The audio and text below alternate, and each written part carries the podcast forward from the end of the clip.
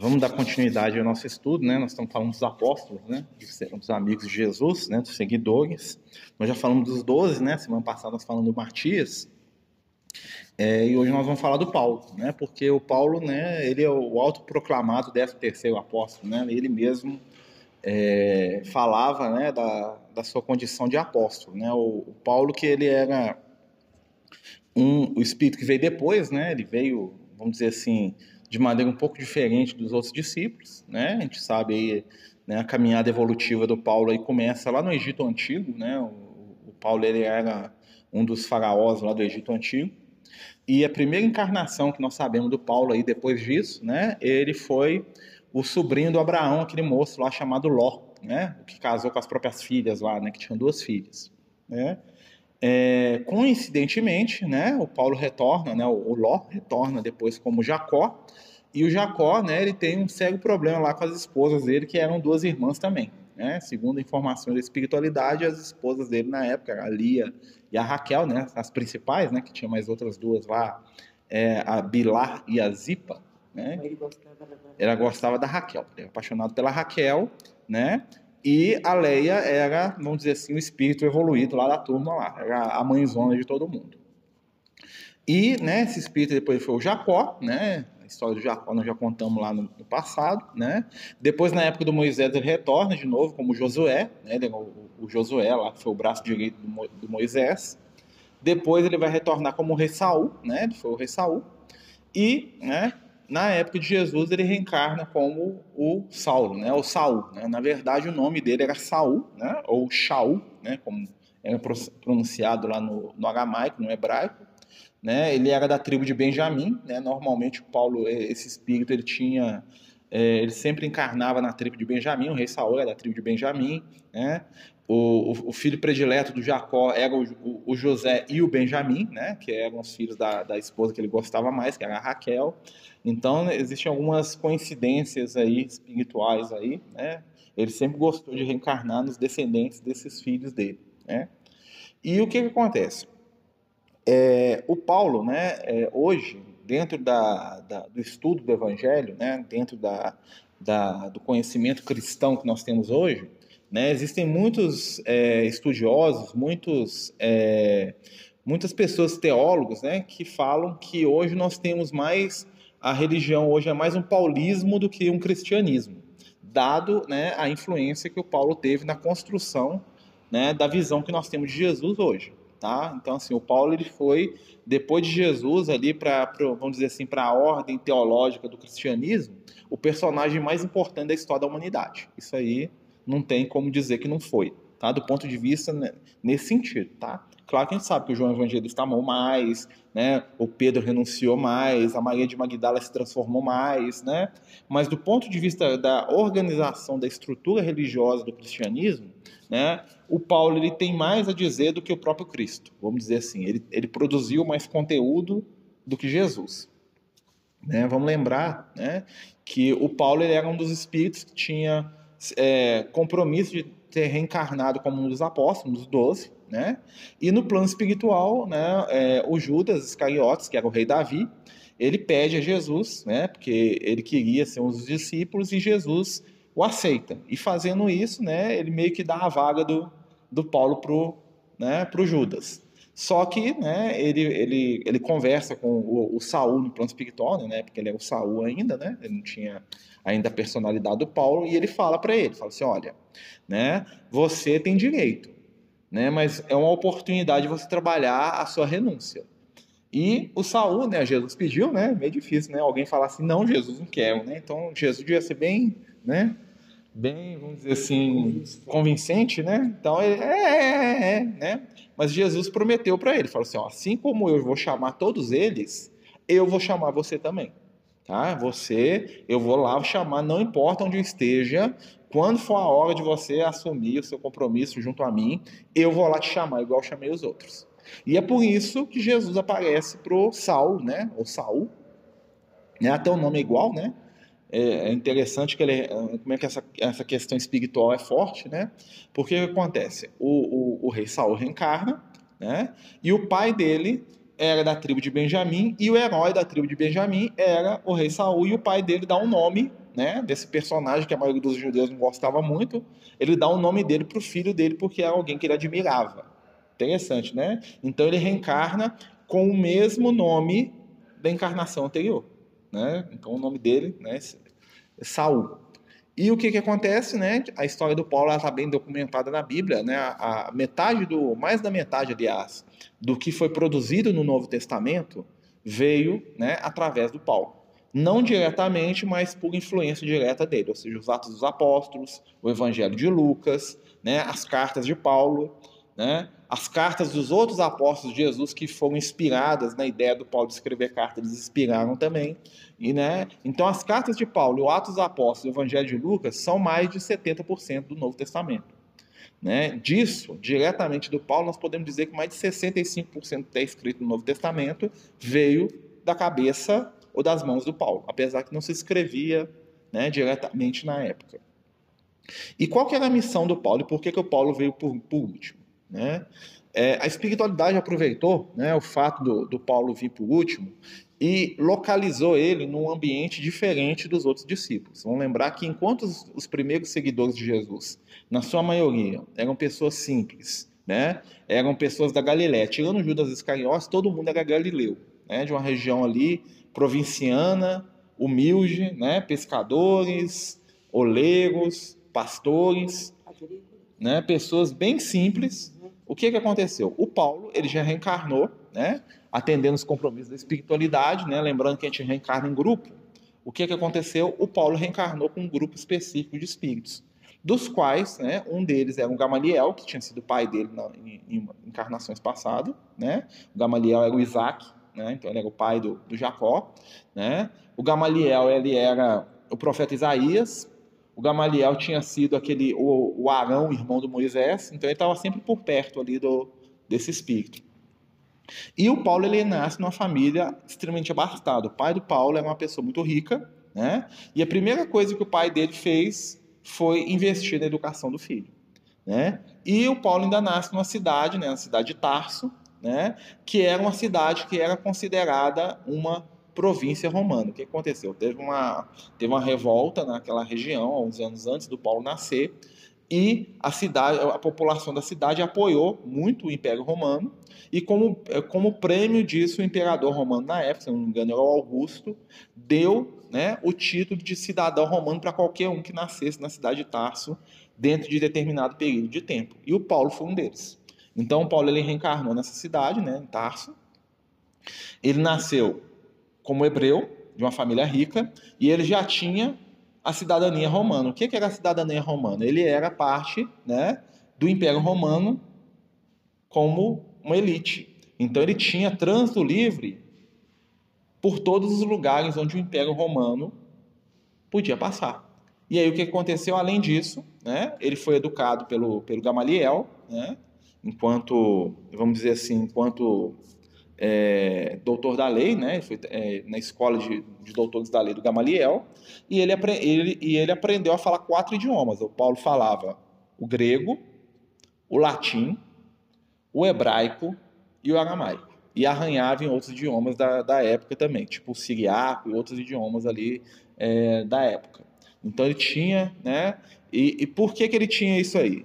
Ele tinha uma facilidade muito grande para poder transitar pelas regiões ali né, do mundo conhecido.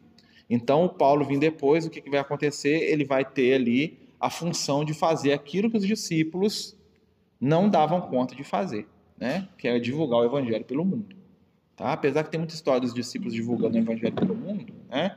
se você for analisar, quem fez o, o grosso trabalho foi o Paulo. Né?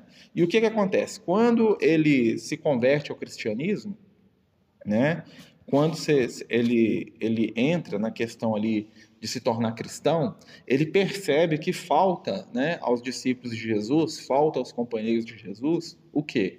Falta uma organização para poder difundir aquilo que Jesus ensinou. Por quê? Porque os discípulos eram pessoas simples e realmente não passava pela cabeça deles né, que eles iam ter que fundar alguma coisa para lembrar do que Jesus falava. Né, porque eles achavam mesmo que Jesus ia voltar a qualquer momento, então aquilo ali né, começou a se perder. Então foi o Paulo a primeira pessoa, né, junto com o Mateus também, que pensou nisso, né, a começar a estruturar o conhecimento do Evangelho. É, a missão do Paulo era essa, era ensinar e estruturar. Mas aí, né, nós vamos falar, né, e tem a questão da, do, do espírito enquanto personalidade. O, o, o, Paulo, enquanto ser humano, né, ele tinha essas características aí que facilitavam ele o ensinamento, mas ele, enquanto ser humano, era uma pessoa extremamente difícil. Ele tinha, dentro da sua personalidade, tudo aquilo que os judeus tinham de negativo num grau superlativo. Era arrogante, né?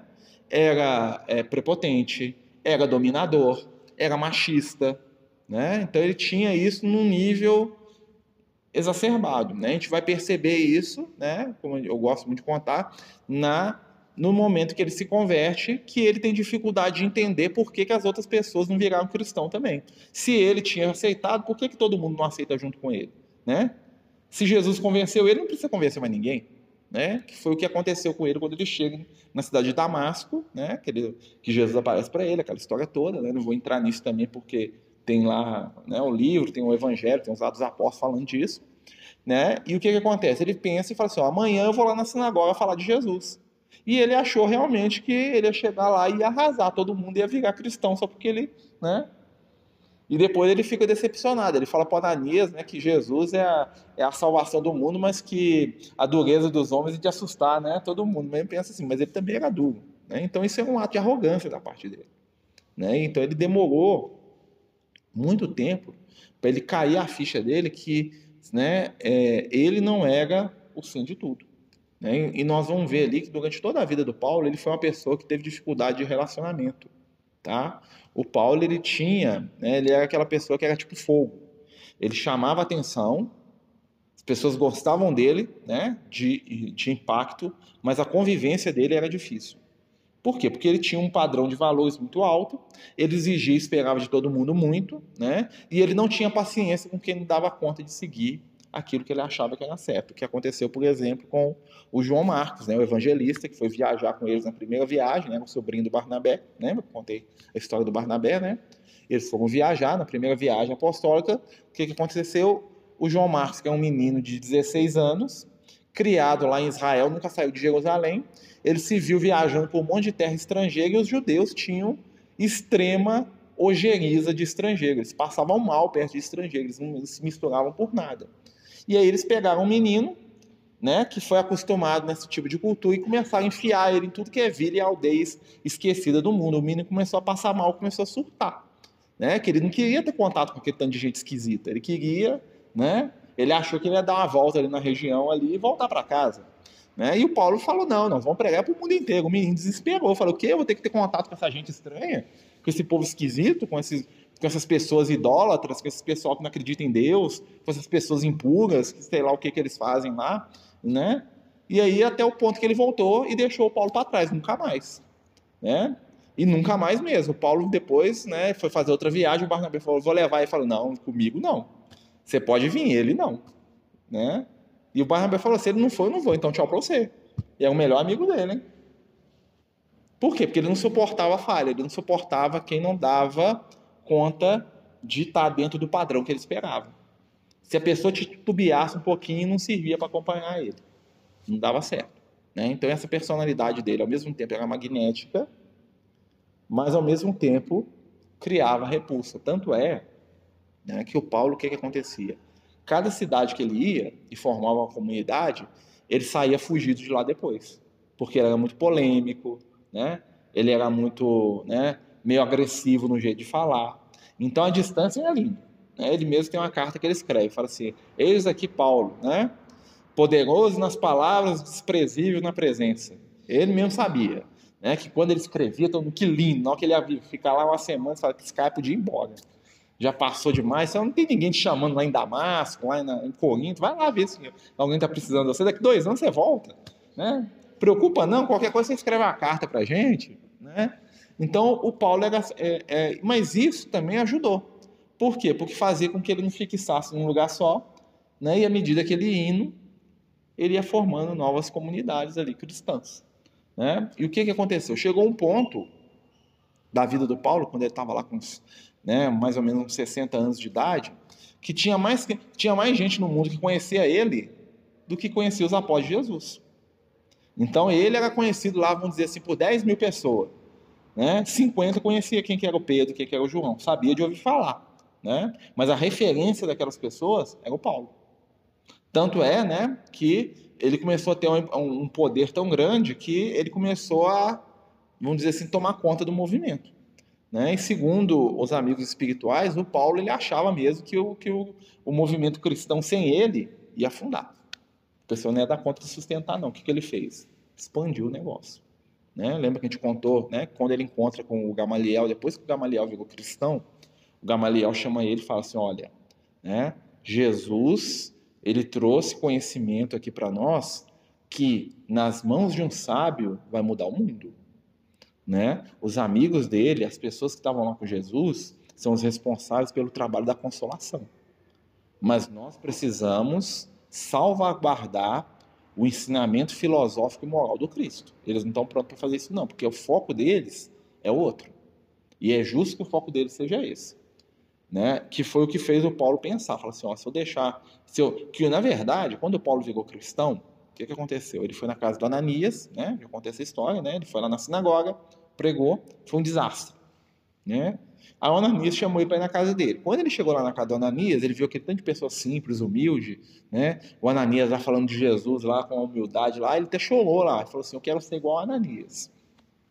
O sonho do Paulo era ficar numa comunidade pequena e ser um segundo Ananias. Só que depois ele percebeu que se ele fizesse isso, ele ia realizar todos os sonhos do coração dele, mas o evangelho ia sumir do mundo. Tem alguém gritando ali, né? E aí o que, que acontece? O Paulo ele vai perceber que ele tinha que difundir o ensinamento de Jesus. Ele tinha que ensinar e fazer com que mais pessoas agregassem com aquela ideia do Cristo. Essa que era a missão dele. A missão do Paulo era ser o quê? Porta-voz do Evangelho, era sair falando de Jesus para todo mundo.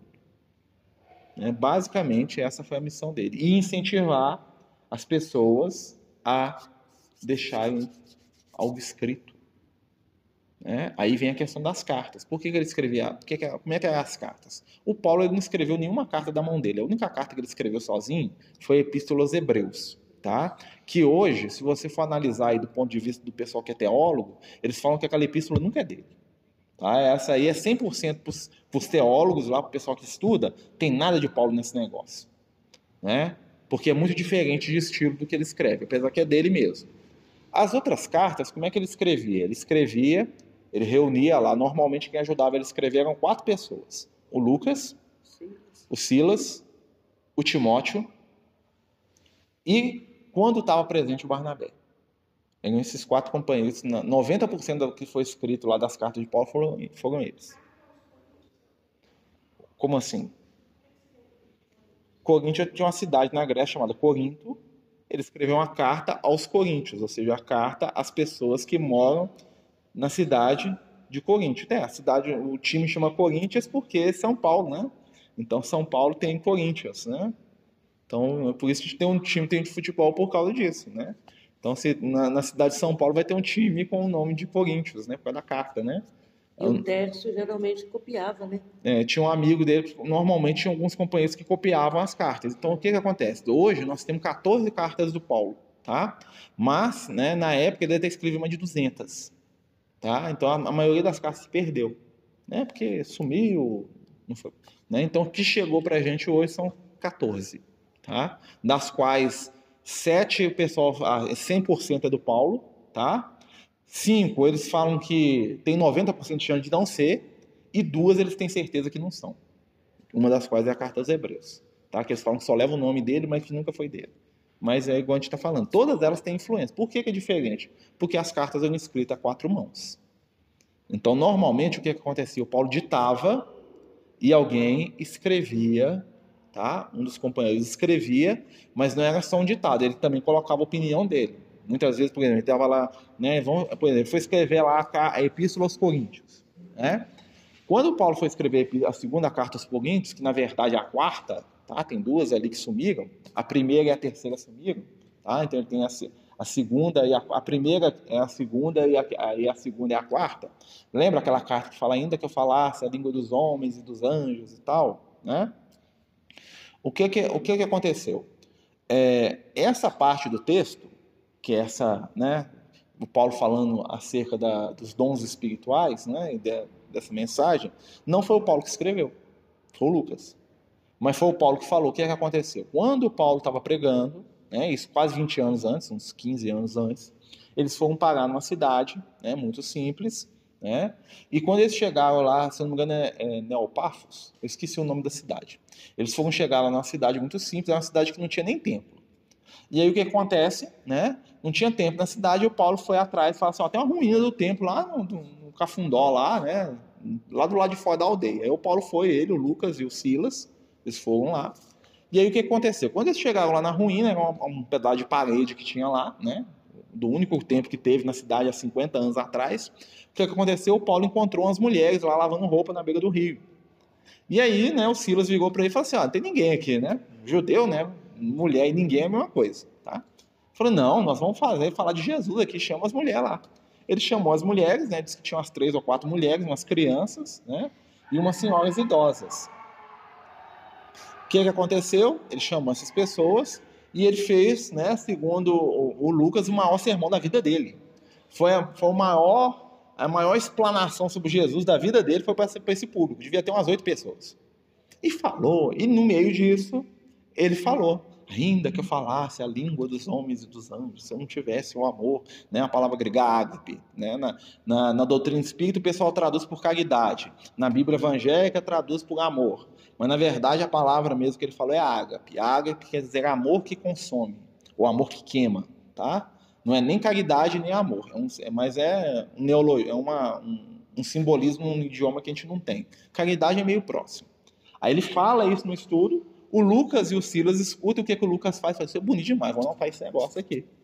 Ele foi e anotou.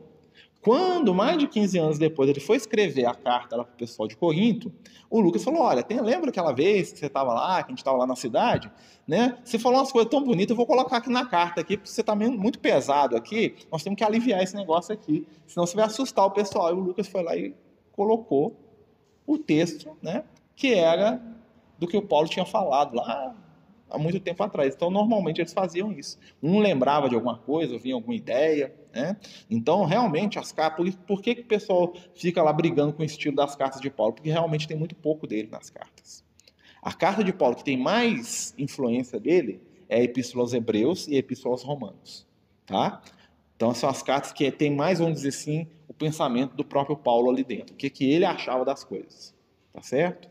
Vou lembrar que ele era, ele era inspirado, com certeza, tudo ali era inspirado. E quando Jesus falou para ele escrever as cartas, Jesus falou: Estevão vai ficar mais aconchegado a ti e te transmitirá as minhas ideias. É por isso que na doutrina espírita, inclusive, tem ensinamento de Emmanuel falar para o Chico que as cartas de Paulo devem ser estudadas porque são ideias do Cristo. É, o que acontece é o seguinte: a gente tem que pensar o seguinte a gente tem que pegar nas cartas de Paulo a essência espiritual da coisa. Porque o Paulo também ele trabalha muitos conceitos que são dele. Então nós temos que separar o conceito que é do Paulo do conceito que é de Jesus. Normalmente o conceito de Jesus é aquilo que, que é, vamos dizer, igual o Kardec fazia, a parte moral da coisa. O conceito do Paulo é aquela coisa assim, ah, que a mulher tem que ficar com a cabeça coberta, ah, que é, Jesus está voltando e vai, nós vamos ser levados, aquilo ali era da cabeça dele. Né? Não foi Jesus que inspirou ele escrever aquilo, porque aquilo ali não tinha. Né? E sem contar também que quando Paulo escrevia, ele escrevia numa linguagem simbólica. Tá? Muita coisa que o Paulo usava ali era símbolo para quem era doutor da lei entender depois. Que era uma forma comum dos doutores da lei escrever. Os doutores da lei, né, que era o, o, a profissão do Paulo, né, vamos dizer assim, né, então, o que, que eles faziam? Eles foram, eles foram criados, né, as escolas dos rabinos, dos autores da lei, ensinavam para eles o seguinte: olha, todo conhecimento tem que ser dosado. Então, como é que nós fazemos para dosar o conhecimento? Nós falamos de uma maneira que a multidão entenda, mas colocamos por dentro daquilo que a gente está falando os símbolos para que os iniciados possam entender além. É o que Jesus fazia com a parábola. Né? Então, quando o, o Paulo escrevia, muitos dos termos, muitas das coisas que ele utilizava, era pensando que um dia alguém que fosse iniciado no doutor da lei, uma pessoa que conhecesse, ia pegar aquilo e ler, e aí o Caim entendeu o sentido profundo lá do que ele estava falando. Então, muitas vezes, algumas coisas lá que ele fala lá parecem meio estranha, meio esquisita, exatamente porque tinha todo um conteúdo simbólico ali por trás daquilo ali. Então, o objetivo dele era trabalhar o simbólico daquelas situações. Né? Ah, pode falar.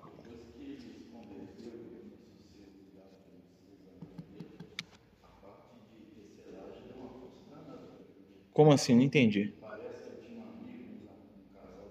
Ah, o Ackley e a Prisca, né? É, tem. Isso aí nós vamos falar dos amigos do Paulo, tem que ter um estudo só dos amigos do Paulo. Né? Porque senão, senão a gente não faz. Não faz é. é, porque assim, se a gente for entrar, né, por exemplo, o Paulo, é, é, hoje em dia, muito estudioso sobre a vida do Paulo fala que ele é misógino, ou seja, que ele não gostava de mulher né? Porque tudo que ele escreve sobre mulher na Bíblia envolve submissão, tá? Mas a gente tem que lembrar, né, que espiritualmente falando, quando Paulo escrevia, né, que o conceito do iniciado sobre homem e mulher na Bíblia não é homem e mulher no campo sexual, é homem e mulher razão e sentimento.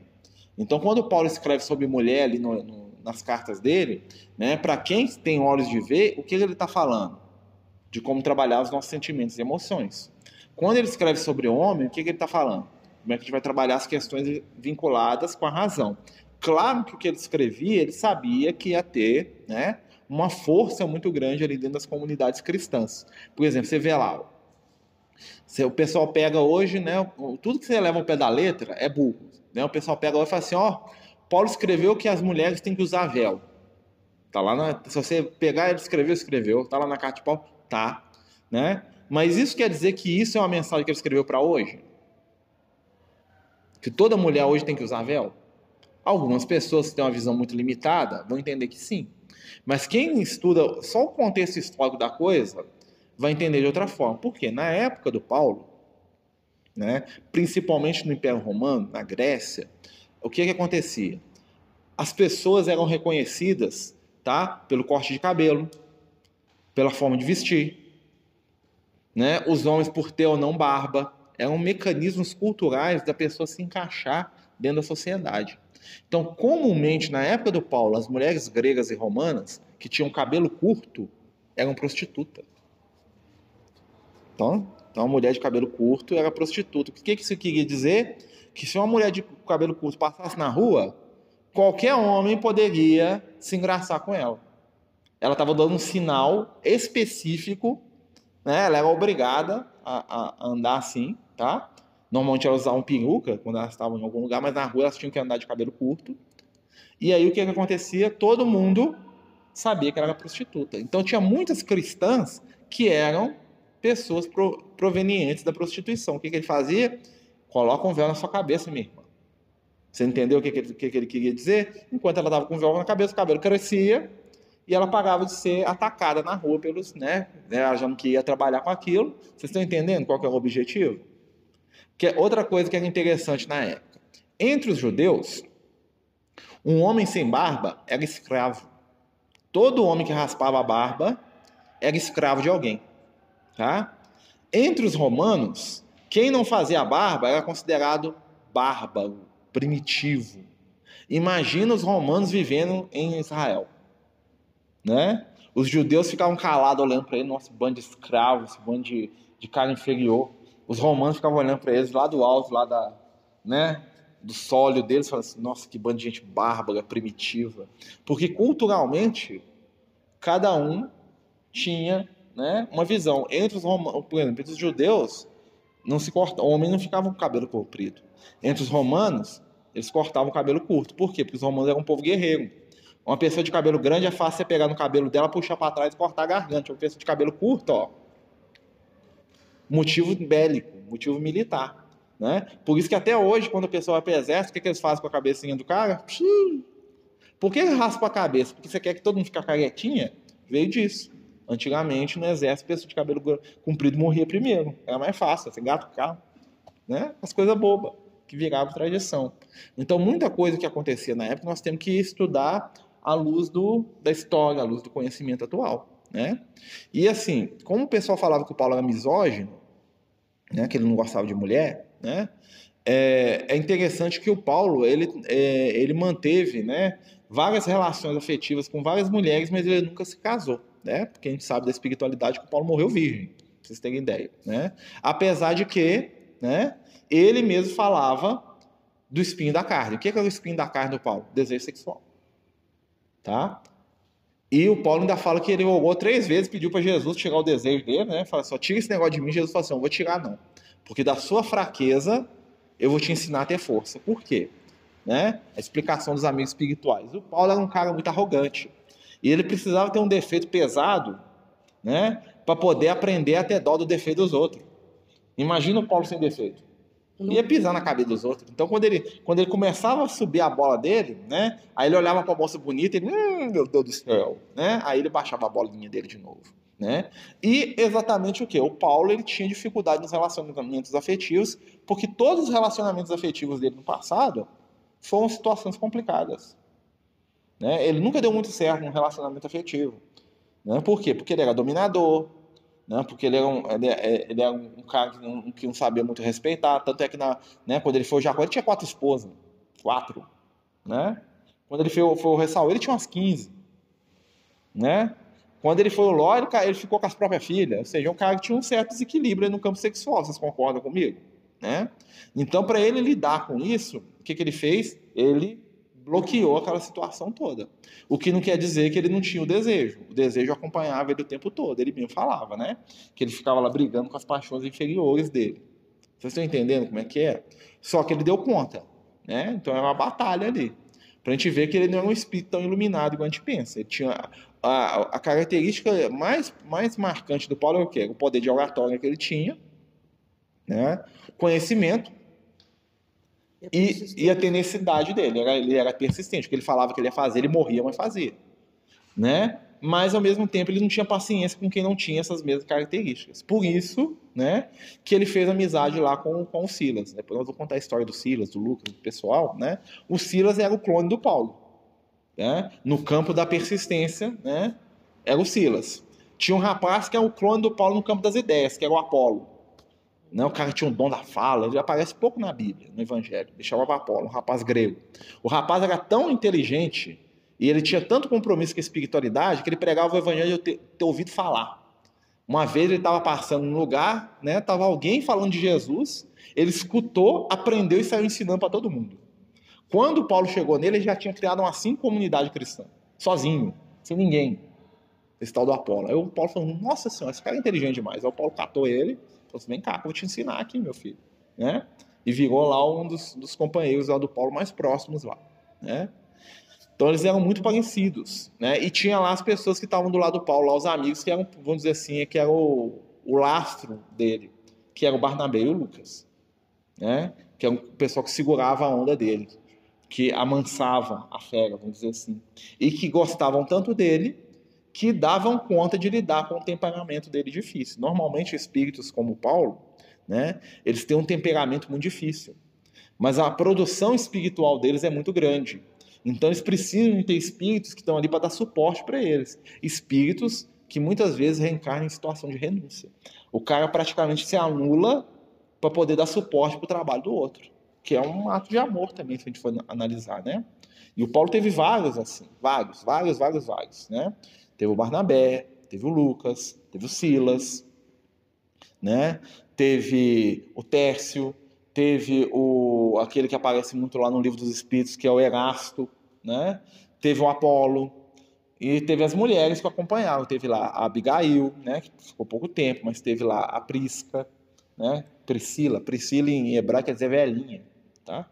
O nome da irmã, você tem uma filha, dá um nome de velhinha para sua filha? Priscila. Priscila quer dizer velhinha em hebraico é, a Lídia, a Tecla, né? São personagens femininos que acompanharam a vida do Paulo toda, né? Que nós vamos falar delas também nas próximas reuniões, né? Mas assim, o Paulo ele é, é até fácil falar dele porque tem muita coisa documentada sobre ele. Quem quiser conhecer lá sobre o Paulo, eu recomendo que leia lá o Paulo Estevão, né? E aquele, a coleção lá do Hermínio Migano chamada As Marcas do Cristo, né? Que são dois volumes que falam da encarnação do Paulo como Paulo e depois quando ele é o Martinho Lutero, né? quando ele volta né? na Idade Média com o Martinho Lutero, que é outra história que também dá um, Só a vida do Paulo com Martinho Lutero dá outro estudo aí, né? Que é bem interessante Agora, também. se quiser também ler livro que não é espírita, mas é de estudioso, e é um livro que desmistifica muitas coisas erradas que publicaram sobre Paulo, é Novas Perspectivas em Paulo. É de um autor americano, mas ele é um estudioso e escreve com muita segurança, muito bonito também. É isso aí. Alguma coisa, gente, que a gente pode falar? Então, Você falou tanto de Paulo, ficou todo mundo assim, babascado. você vê, né? E aí o que aconteceu, né? Hoje, né? Hoje é, o Paulo ele é a base de todos os dos movimentos religiosos evangélicos, né? Que na verdade é igual a gente falou, né? O pessoal adora mais o Paulo que Jesus, né? Então isso é um complicador, né? Porque ah, se tiver alguma coisa que Jesus falou que o Paulo falou, o pessoal fica com a visão do Paulo, Na igreja evangélica, então- é muito mais Paulo do que Jesus. muito mais Paulo que Os Jesus. evangélicos mais tradicionais usam pouco Jesus. Tanto é, né, que uma vez um amigo espiritual falou com a gente o seguinte, que lá no plano espiritual o Paulo falou que ele preferia que as cartas dele tivessem tudo sido queimada e perdida, a existir o que existe hoje em nome dele aí. Né, que o melhor teria sido que tudo tivesse sumido. Que ele tivesse desaparecido para ficar só a memória de Jesus. Que, né, porque hoje, para muita pessoa aí, o Paulo eclipsa a figura de Jesus. As pessoas entendem Jesus através do Paulo. Isso é complexo. Né? Porque normalmente o que acontece? Todo texto que vira sagrado desanda. Por quê? Porque quando uma coisa vira sagrada, você perde o senso crítico sobre aquilo. E quando você perde o senso crítico sobre qualquer revelação espiritual, você está a caminho de promover o quê? Ignorância, promover é, perseguição, promover aquelas pessoas que vão virar advogado de, de, de versículo, de verso, de texto, de linha que vão ficar brigando por causa da- do J, do Y, né? Jesus falava muito isso, que E a letra ignorância mata, também cria fanático. a ignorância é fanático, né? Então o que acontece? O, o texto sagrado, né? Ele tem que ser visto e contextualizado.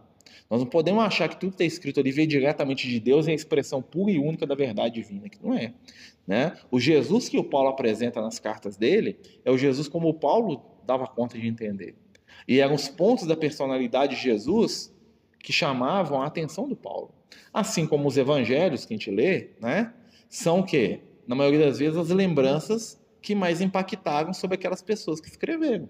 Então, os discípulos de Jesus, quando iam escrever o evangelho, você pega lá o Mateus, você pega lá né, o, o, o Marcos, você pega lá o João, eles vão falar daquilo que tocou no coração deles. Às vezes tem situações de Jesus profundíssimas, mas que na hora lá o cara estava bebendo água, na hora lá o cara estava prestando atenção em outra coisa, ou era um assunto que não era do interesse dele, então ele ficou lá boiando lá. Né? Então eles escreveram dentro de um aspecto que é aquilo que eles davam conta de perceber, aquilo que eles davam conta de, de aferir. Né? E quando eu falo que aquilo tudo é sagrado e santo, aí eu, eu fecho a questão.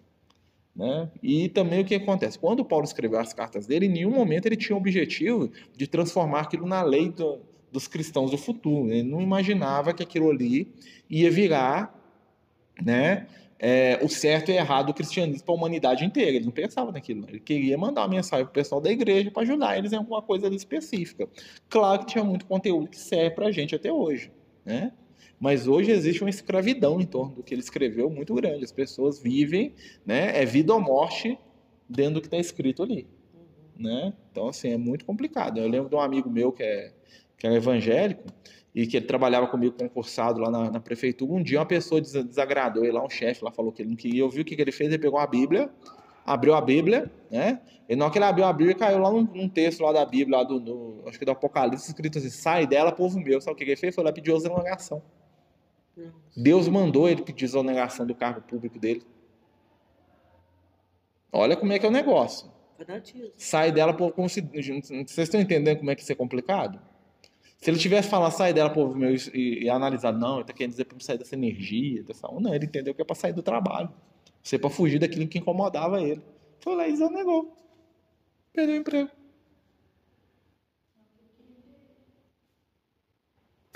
Né? Mas aí ele fala que foi Deus que mandou ele sair. A responsabilidade não é dele, não. Deus, olha lá, ele abriu a Bíblia, Deus mandou ele sair. É o entendimento dele, é um entendimento errado. É um entendimento. Né? Imagina quem escreveu isso lá no plano espiritual, vendo o povo tudo fazendo isso. Imagina o Paulo lá no plano espiritual falando isso. Por isso que ele falou, preferia que queimasse isso tudo. Devia ter queimado tudo. Tinha que sumir tudo.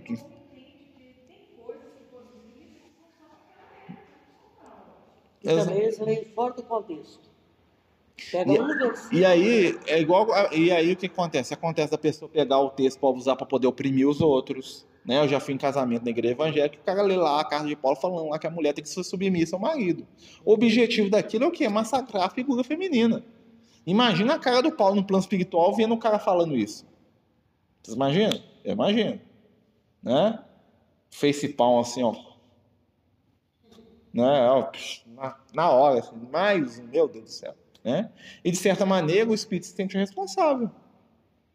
Né? Ele assim, por que eu não fiz igual o João Evangelista? Fiz tudo de um jeito que o pessoal não ia entender, que ninguém ia usar nada que ele falou lá, porque é tão o viajado. usou. É, usou, né? Mas é muito menos que o Paulo, né? Com né? certeza. Né? Então, assim, ninguém usa o Não, Evangelho. mas Os evangélicos estão usando tanto Apocalipse Nossa tempos. Senhora, Nossa Senhora. Teve um que já me perguntou se eu posso explicar algumas coisas do Apocalipse. né? Explica ele. Quando que vai chegar essa besta? O que, que é isso? Besta somos nós. do- Como que sai do mar? Ai meu Deus, aqui em Minas tem mar não, gente. Preocupa não. Vamos lá, sai do Não mar. vai sair do mar aqui. Então vamos terminar, né, gente? Vamos lá. Elevando os nossos pensamentos a Jesus, pedindo aos amigos espirituais que nos envolvam com seu amor, com sua paz, agradecendo a oportunidade de aqui estarmos reunidos e pedindo a Jesus, mais uma vez, paz, entendimento e o amor. Divino amigo, permite que possamos estabelecer a conexão com o mundo maior e que possamos receber das tuas mãos as oportunidades de trabalho, de entendimento e de paz. Fica conosco, hoje e sempre, que assim seja, graças a Deus. Vamos lá, né? Boa noite para nós.